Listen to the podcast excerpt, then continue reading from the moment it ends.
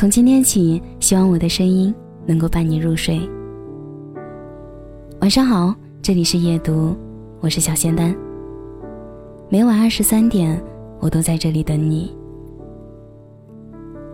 今天跟大家分享的文章是由青年写作者子信执笔的《四块五的妞，四块五的少年，九块钱的一生》。夜深了，你睡了吗？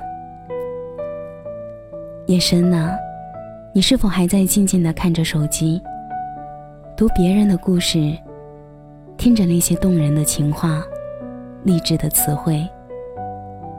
可那只是属于别人，并不属于你啊。但孤单，不就是这么累积起来的吗？明知道在孤单中忍受寂寞可以让人成长，可是你还是熬不过那个瞬间。脑海里浮现的画面，都是自己曾经向往的模样。打开音箱，放着那些熟悉的旋律，一句句歌词，都是那么现实。听了一遍又一遍。你说可怜世间万物，没有四块五的妞。怎样了？兜里只剩五块出头。人生路长，你说你想要去看没有边际的海洋，可你知道歌词中“四块五的妞”是什么意思吗？因为一张结婚证要九块钱，四块五是半张结婚证的价格，也是一桶泡面的价格。而四块五的妞呢，就是在你什么都没有的情况下，穷的兜里只剩下吃泡面了，还愿意一直跟在你一起的那个姑娘。简单的来说，就是四块五的姑娘，四块五的少年，九块钱结婚证，就是一辈子。四块五我有，但是四块五的妞，我还没有遇见。当你年轻的时候，总渴望能遇到那个相濡以沫的爱人。刚出社会的没有多久的你，总想着获得事业成功，遇到真挚的爱情。可你想的那么美好，现实狠狠地抽了你一巴掌，让你认清残酷。但是没有什么比年轻时犯错更酷的了，这是相互成长的过程。千万别等到老时再去犯错，那就不应该了。那时候的你，根本力不从心，解决不了问题了。当每一次纪凌尘在众人面前介绍的时候，都会说：“我是看清子的纪凌尘。”而同样，看清子也是这样介绍自己：“我是纪凌尘的看清子。”两个人把。再把生命最好的年华交予对方，曾经以为能够一直相濡以沫的到白头，但始终抵不过一句“你喜欢大海，我爱过你”。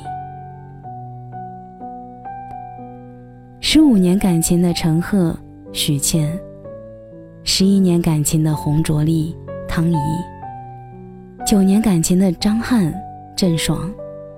八年感情的看清子纪凌尘，一个个都宣布失败告终。如果失去后才意味着一样东西对自己的重要性，